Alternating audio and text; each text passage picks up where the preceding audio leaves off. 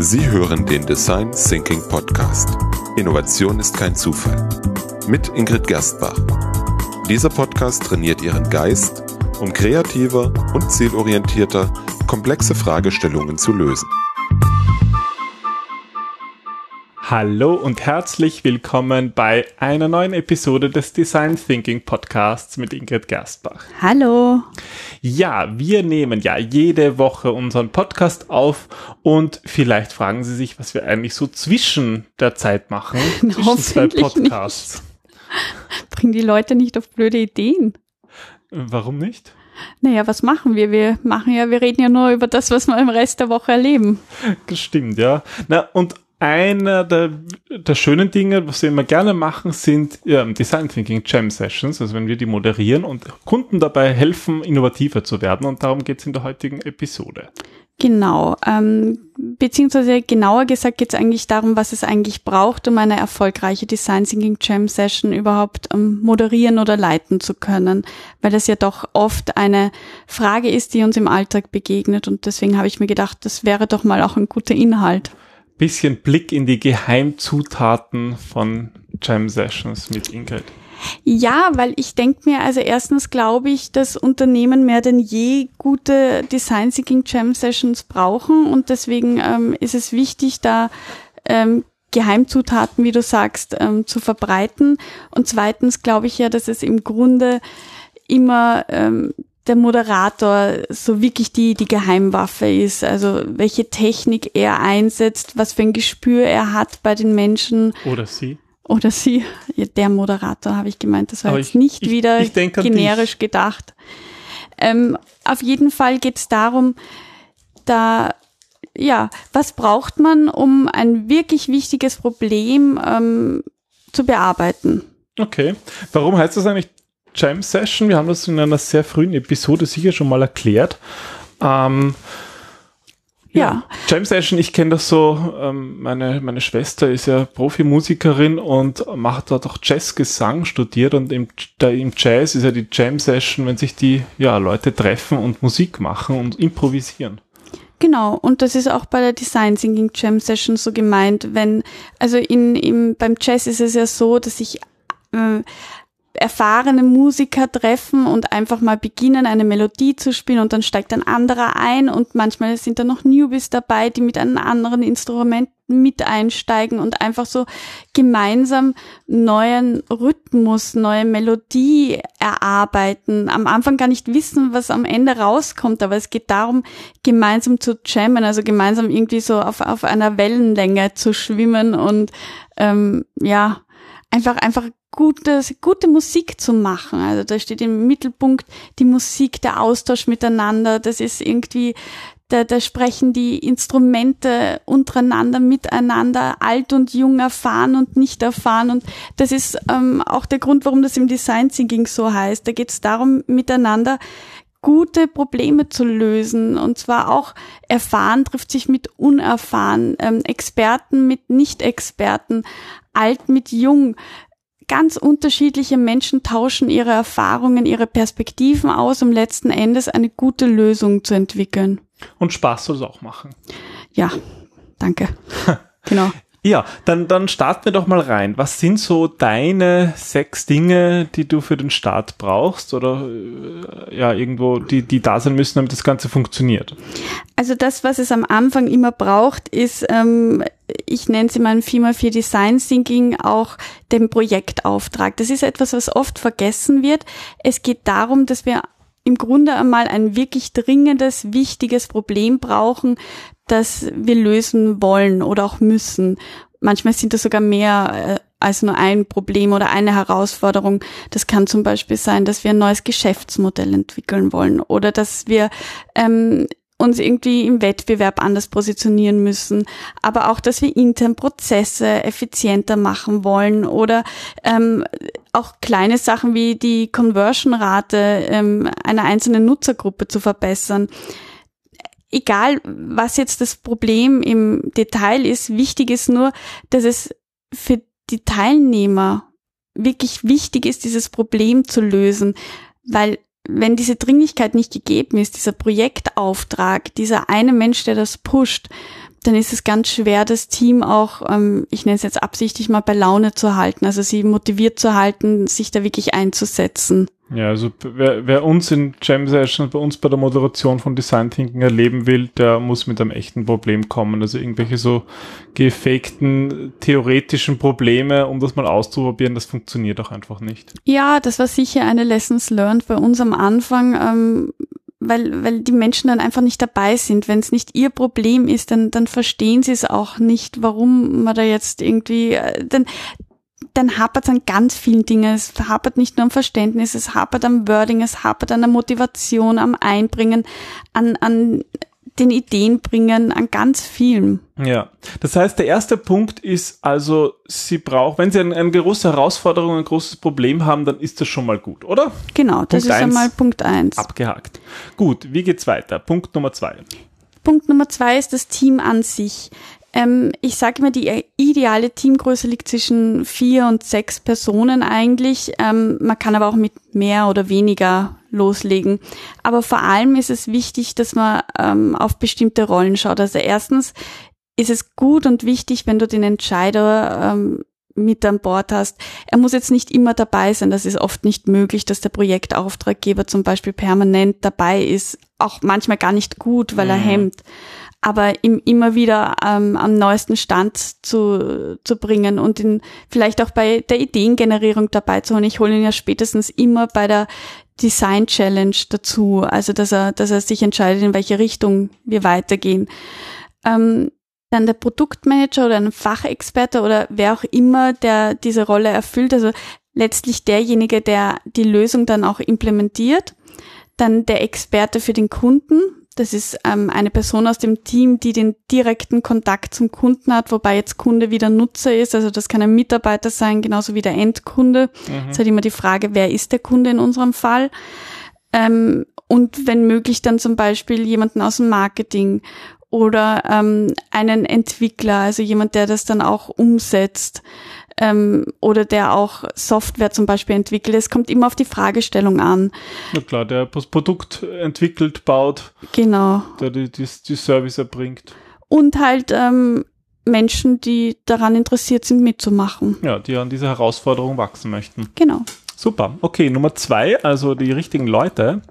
Ja, was ist Nummer drei?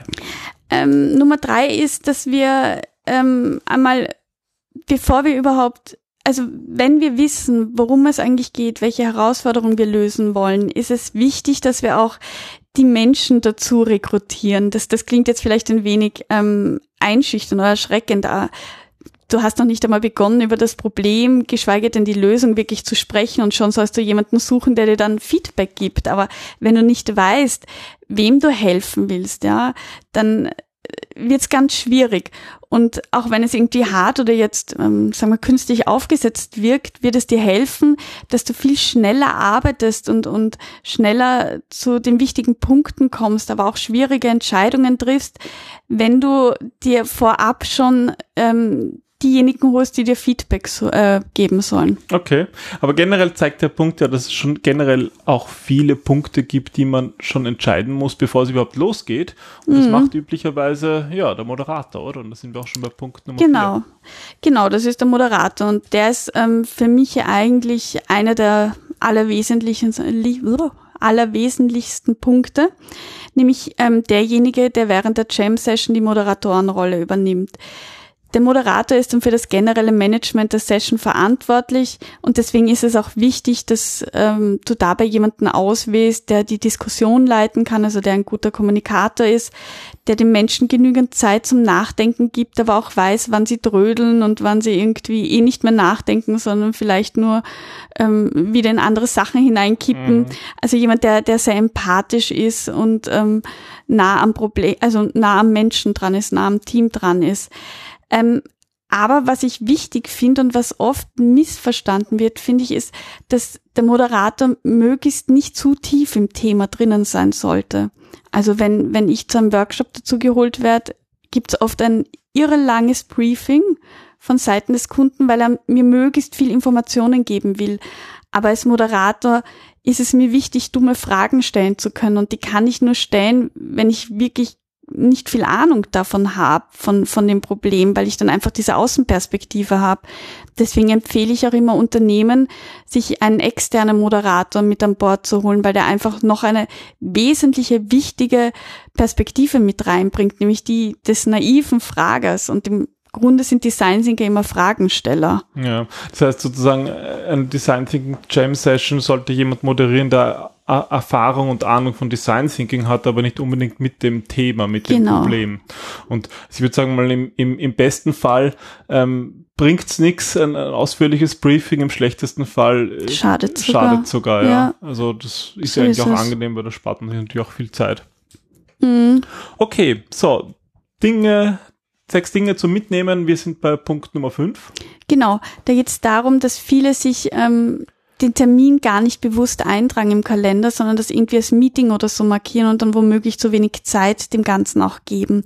Für eine Jam-Session ähm, setze ich immer mindestens vier Stunden an. Wichtig, weil dann immer kommt, oh, vier Stunden. Ja, es kommt auf die Fragestellung an, auf wie groß ist das Problem, wie viel Raum gebe ich dem Problem, wie tief möchte ich da auch hineingehen. Und ähm, es ist wichtig, dass ich auch als Moderator ähm, einen generellen Zeitplan habe, wie möchte ich vorgehen, mir eine ungefähre Agenda mache. Also letztlich muss ich mich eh darauf einstellen, wie die Menschen vor Ort sind, aber dass, dass auch ähm, die Teilnehmer sich das wirklich blocken, die Jam-Session, damit sie dem Ganzen ein Gefühl der Dringlichkeit geben. Ja, weil das einfach hilft, auch dann kurz und konzentriert dran zu bleiben. Okay. Und dann ist man als Moderator noch gefragt, die richtigen Dinge mitzubringen.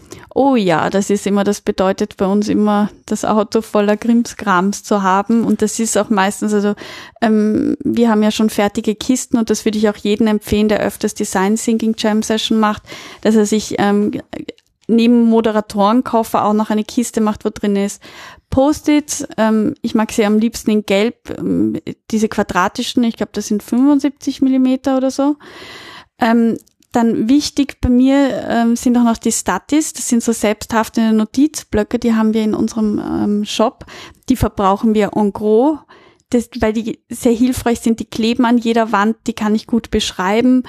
Ähm, weil es nur antistatisch ja. ist, ist auch rückstandslos wieder entfernbar. Das heißt, das genau. auf, auf, auf, Glas genauso wie auf Möbeln und auf der Wand. Und man hat ja selten die Möglichkeit, wirklich ähm, auf der Wand zu schreiben, ohne ähm, Ärger zu bekommen. Gut, das ist wieder eine andere Geschichte. Ähm, dann natürlich Zeichenstift. Das heißt, Standardstifte in Schwarz oder Blau ähm, reicht zwar vollkommen, aber da auch je mehr Farben, desto besser, desto bunter das Ganze dann achten Sie darauf, dass Sie mindestens ein großes Whiteboard haben, also nicht nur Flipchart, sondern auch wirklich Whiteboard, wo man herumzeichnen, weglöschen kann. Und wenn es keines gibt ähm, in dem Raum, dann trotzdem bitte schauen, dass Sie irgendwie ein Whiteboard auf Rollen, also es gibt ja schon diese, diese, ähm, diese Transport-Whiteboards, ähm, dass man die irgendwie auftreibt oder dass man äh, in einen Raum wechselt, wo ein fixes Whiteboard drauf ist, aber unbedingt ein Whiteboard. Und ähm, ganz wichtig natürlich auch die Whiteboard-Marker und zwar mindestens für jede Person ein, wenn nicht zwei. Das ist ganz wichtig, die dass Leute auch, mitmachen. ja, deswegen auch immer den Leuten ähm, die Stifte in die Hand stecken. Das ist genauso wie die Post-its. Achten Sie darauf, dass die nicht verpackt sind, sondern dass die offen sind, weil alles, was verpackt ist, ist bei uns schon eine psychologische Hürde, das aufzumachen. Hm. Und Sie sollen sie auch nutzen. Ähm, was haben wir noch? Wir haben dann noch diese, diese Klebepunkte, diese Aufkleber, um abzustimmen.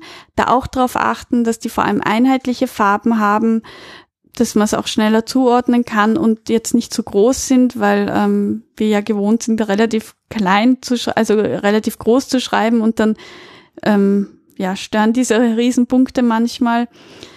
Ähm, ein Timer oder eine Uhr, das muss jetzt nicht sein, ist aber sehr hilfreich, um einfach die Zeit im Auge zu halten. Timeboxing zu machen bei Ideenfindung zum genau. Beispiel. Genau. Neben ein Whiteboard finde ich auch wichtig Flipchart. Ähm, da reicht aber meines Erachtens nach eines und, äh, und, und Pin, Pinwände. Wobei, wenn es keine Pinwände gibt, ist es auch nicht ganz so tragisch, weil da kommen wir zum nächsten Punkt. Ein Tixo, also ein Klebeband. Damit kann ich dann die Zeichnungen oder die ähm, Flipcharts ähm, aufhängen und die Storyboards an die Wand kleben. Du hast mir jetzt letztens mitgebracht aus einer Session, das, das fand ich super, dieses gummiartige Material. Dieses Blue Tuck, ja, das habe ich aus London mitgenommen. Ja, das ist super, weil es ist billig, das funktioniert gut, das lässt sich rückstandslos ablösen. Also das ist eigentlich so ein komischer, keine Ahnung, was das wirkt ein bisschen wie ein Kaugummi, ein getrockneter. Ja, schaut auch ein bisschen so aus. Ja, ist auch so blau, aber den kann man halt so kleinen Knöttelchen machen und an die Wand drücken und dann einen, einen Flipchart-Bogen dran kleben und das hält irgendwie und kann man wieder auch runternehmen. Das mm. ist mhm. eigentlich ja, ganz praktisch. Aber es funktioniert auch mit so einem Crepe. Genau. So. Bestens. Und was auch wichtig ist und was bitte, bitte nicht vergessen werden sollte, sind Snacks. Ähm, das heißt jetzt die flüssige Variante in Form von Koffein, aber natürlich auch Lebensmittel. Und ich weiß, auch wenn da jetzt vielleicht viele mit dem Kopf schütteln, achten Sie darauf, ähm, dass diese Snacks glücklich machen. Ja, also in erster Linie nicht unbedingt, sie müssen jetzt nicht unbedingt gesund sein. Natürlich ist es gut, wenn sie Obst und Nüsse und so weiter dabei haben. Aber wir wollen, dass die Leute in einem glücklichen Zustand sich bewegen, dass sie irgendwie happy sind, dabei zu sein. Und das geht halt mit Schokolade ähm, meiner Erfahrung nach leichter, als wenn ich jetzt ein Knäckebrot hinlege. Oder irgendwelche Obstsachen. Ja, ja und also auch, weil es dann heißt, na ja, Schokolade macht müde. Im, ja, ich meine, erstens ernährst du dich da jetzt nicht durchgängig Die Leute von Schokolade, ja eh aber genau, also sie sind ja eh in dem Status, dass sie permanent, sie brauchen Zucker, um auch weiterzuarbeiten, um das Energielevel immer wieder hoch zu pushen. Also in dem Fall drücken Sie mal ein Auge zu und stellen Sie ruhig die Schokolade zum Naschen hin. Zucker. Zucker, gib dem Affen Zucker. Genau, ja super. Jetzt haben wir hoffentlich alle hungrig gemacht. Jetzt blühen sie ihre Naschlade.